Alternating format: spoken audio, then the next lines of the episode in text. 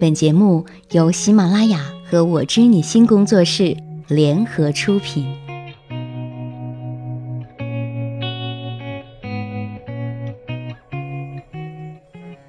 解密情感烦恼，为你带来最真切的知心陪伴和最快乐的情感成长。你好吗？我是小资，我就是那个读懂你的人。现在你听到的是《我知你心》。两个人感情好，就一定要用性爱的方式表达出来吗？能不能不做？今天我们来听听娜娜的故事。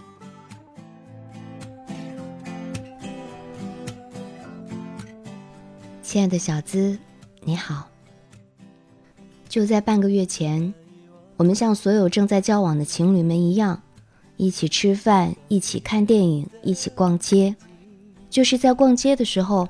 他像牵起女朋友的手一样牵起我的手，我想他明白我的心思。我不喜欢玩暧昧，所以就跟他直接挑明了。他很拽的说接受，然后我们就在一起，开始了正式的交往。我承认，我从开始到现在都一直特别喜欢他，也爱他。随着我们交往的开始，他也深深喜欢上我了，或者深深的爱着我。具体表现为，只要一有机会、一有空，他都会深深的吻我，然后紧紧的抱住我，像是把我揉进他的怀里一样。他说我的可爱让他有点不知所措，他真的好喜欢我。不到一个月的时间，我们就吻了三十多遍。往下就是他希望我认真一些，因为他不想玩，也玩够了。他的第一个女朋友是他的初恋。在他的心里留下了一道疤。他是以结婚为目的而进行交往的。我说我也一样啊。他希望我认真一些，是因为他第二次吻我的时候我躲开了，第一次吻我我还没反应过来怎么回事呢。他用手抚摸我的胸，被我用手打开了。他以为我是在演戏。天哪，我当然不是在演戏，我是无辜的。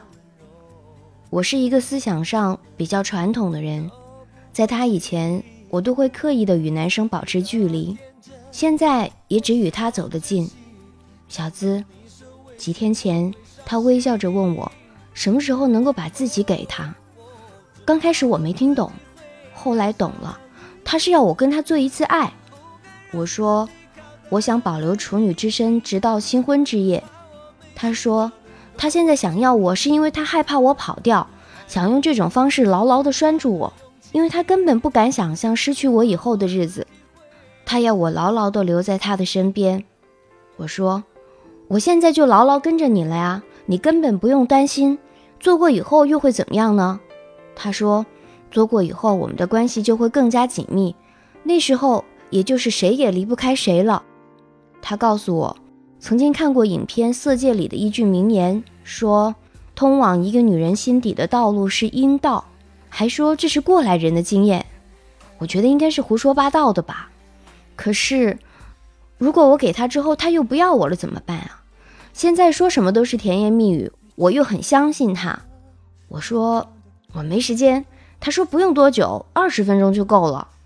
我说我怕有了第一次就会有第二次。他说。有第二次又怎么样？我又不会让你怀孕。他曾经问我怕不怕怀孕，我说怕，怕死了。然后他很正经的问我，你到底给还是不给啊？我说给，过了十一长假就给你。他说好吧，到时候你可别说话不算话呀。小资，我确实不想给他，我绝不允许自己有这种不道德的行为，婚前性生活。可是。如果我不给他，他又会有点小生气；给了他，我又自己非常不情愿，该怎么办？怎么办呢？我真的很爱他，我与他一样，都不敢想象失去对方以后的日子。还有，我们已经用上半身亲密接触过，他有两次吻我的时候，把手伸进了我的内裤，但是只碰到了我的后面，被我撑开了。他就是这么想要我。他说他太想占有我了，我想问，难道两个人感情好就一定要用这种方式表达出来吗？我现在急的就像热锅上的蚂蚁，能给我一些帮助吗？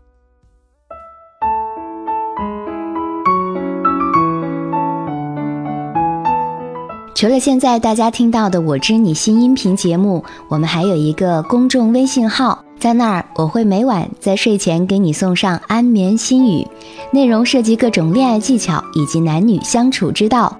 在微信中搜索“小资我知你心”公众号，姿态万千的“资”哦。每天晚上十点，我在那儿等你。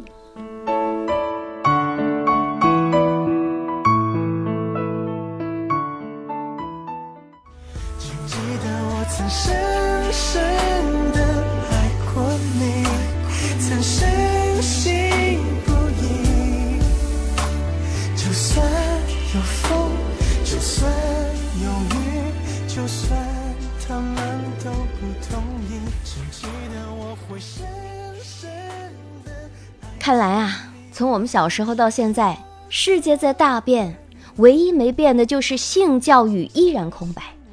性知识与纯洁度成反比的荒唐教育理论能够强大到今天，我也是醉了。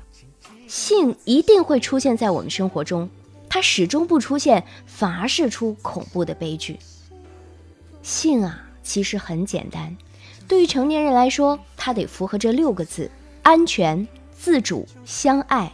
如果都达到了，那么这样的成年人的性爱就不至于留下了太多的遗憾。有时候不相爱的人也会发生性关系，那这个时候就要做到自主、安全四个字。如果世界冷酷到只能够让你持有两个字，那请保有安全吧。没有科学知识对待性，这基本上就是缘木求鱼。创作与科学是隶属于不同的体系的。就像是你把《西游记》里关于猪八戒的篇章全部背下来了，你也学不会养猪啊。没有性常识的人去看文艺作品里的性爱情节，那是很危险的。轻则容易对身边人的物理特征有不切实际的幻想，重则一生走入难以逃脱的误区。就正如以前很多人一味的去模仿张爱玲一样，明明现实生活中幸福的要死，种豆得豆，种瓜得瓜。写一点东西出来，却阴阴郁郁、绝望、哭哭啼啼；没有人家悲伤，却硬要尝一尝张氏的砒霜，那只能够等着毒发身亡了。张爱玲《色戒》里的那句“通往一个女人心底的道路是阴道”，不知道要骗多少傻傻的文青宽衣解带，等着男人从阴道走到她的心。可是，男人往往只喜欢欣赏途中的风景。再说了。从阴道到心还有那么长的距离，男人哪里够得着啊？学校若不能给孩子性知识，那我们的父母是否可以想办法传授他们一些性常识？不要一过了十八岁生日，就茫然的只能够从色情作品里去学一些不知所措。还有，性并不是肮脏的事情。恋爱中的男孩想尽办法的亲你、抚摸你，尝试说服你跟他上床，这是自然而然的反应。尤其是当他处于人生中对性爱最好奇、利比多最旺盛的季节，他会记得一切有利于他的流行语言。他甚至在你面前会呈现出爆炸之前的可怕景象，就像是一个吹胀的气球，似乎不放一点气出来，下一分钟就砰的一声要裂成碎片。放心啦，他没事的。其实有百分之九十都是表演成分。男人们在这个时候的演技可一点都不输给影帝梁朝伟哟。你的判断我很赞成，单把某一句名言抽离出来，可能就真的是他妈的胡说八道。真正爱你的男人，你也真正爱的男人，他最后一定会抵达你的阴道的。我不知道你现在的男朋友是不是这个男人啊，也不知道他什么时候会出现。但是小资有个建议，在爱情里的总体原则应该是幸福而快乐的爱着。一个男人只有通过一个女人的心底，才能够到达他的阴道，这是唯一的道路。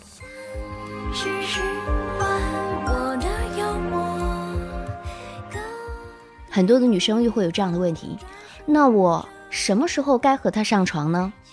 其实这个时间点的决定不在于这个男人是否是真的爱你，因为你难免会瞎想，在不断的怀疑他跟你恋爱到底是为了得到你的心，还是为了得到你身体的时候，那这个问题也只有做了之后才知道了。其实上床也没有个标准时间，有认识一天就上的，也有恋爱了三年再上的。那发生之后感情照样好的，也比比皆是啊。上床的时间点在于，姑娘你本身对于上床这件事情已经有了最好的态度。什么叫做最好的态度呢？我乐观的打个比方啊，就是上完床之后，你们俩可以从此相忘于江湖，你都可以当自己是点了免费的肯德基外卖全家桶一样，你没受害也没吃亏。当然了，前提是。你之前对他是有感情的，并不是来者不拒，不然这社会就乱了。不知道你是否明白了呢？上床并不是百分之五十注定你是吃亏，你是受害者，你是承担风险的事情。你也可以当是吃了一餐肯德基的外卖全家桶，即使他最后离开你，但他也给你带来了一次让你愉悦的服务，你并没亏什么呀。如果。你具备了这样成熟的心态，你就会以积极正面的态度去对待性以及爱情。就像我之前提到的一样，上了床也不代表什么，不代表你就完完全全是他的女人了。让男人胸闷，让他更加有征服欲，让他觉得更加百般的对你好，才能够真正得到你的心。如果你还没准备好，你还不愿意，那这性爱就不能发生。这美好的事情啊！必须是以你为主。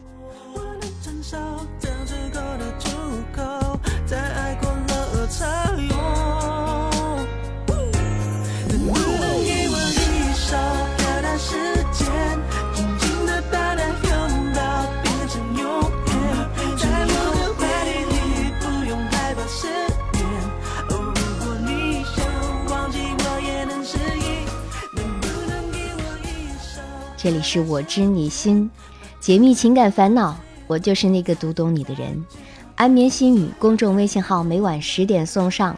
我知你心节目每周三日晚喜马拉雅更新，希望在节目当中给你带来的是最真切的知心陪伴与最快乐的情感成长。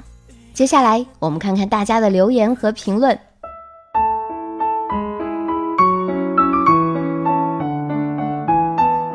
除了现在大家听到的《我知你心》音频节目，我们还有一个公众微信号，在那儿我会每晚在睡前给你送上安眠心语，内容涉及各种恋爱技巧以及男女相处之道。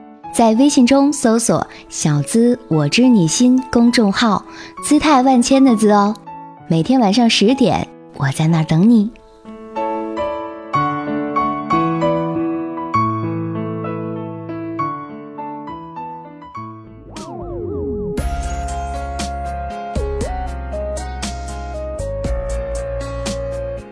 Vicky 留言说：“傻孩子，永远不要把自己给一个不爱自己的男人，不值得。”需安静评论说：“小资，你说的是一个真的故事吗？现实中没有这么傻的人，只有爱钱的人。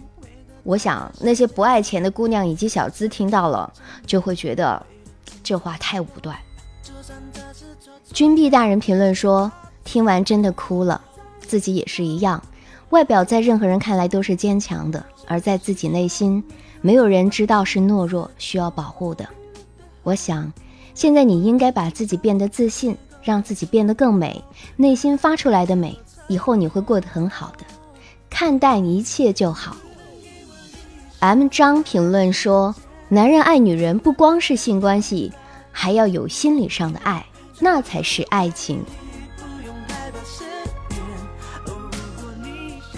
节目最后，我们留下本期情感问题互动。我们来听到小月的烦恼。她说：“你好，小资，我和男朋友谈恋爱已经有一段时间了。他是北京人，我很爱他，可是我却不清楚他到底爱我多少。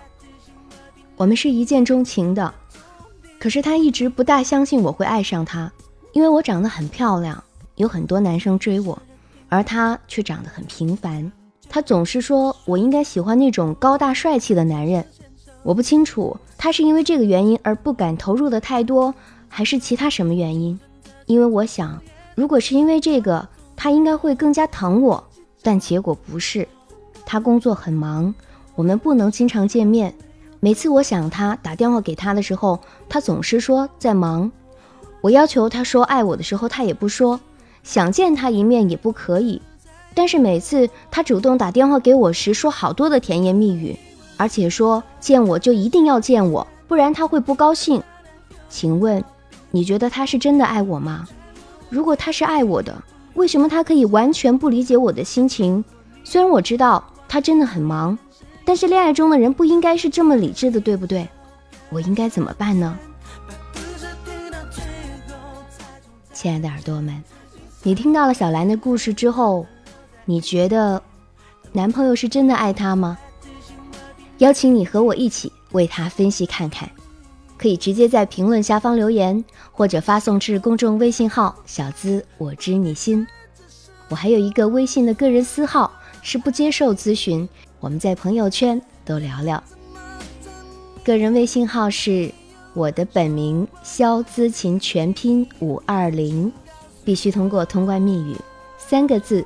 知我心，好了，本期节目到这儿就结束了，下一期节目我们再会，期待你的精彩评论。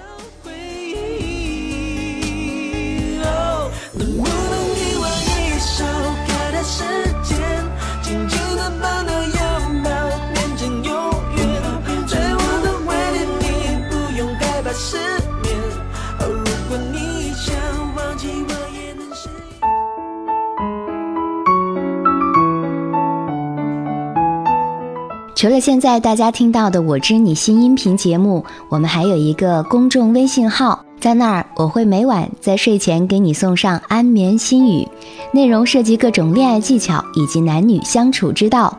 在微信中搜索“小资我知你心”公众号，姿态万千的“资”哦。每天晚上十点，我在那儿等你。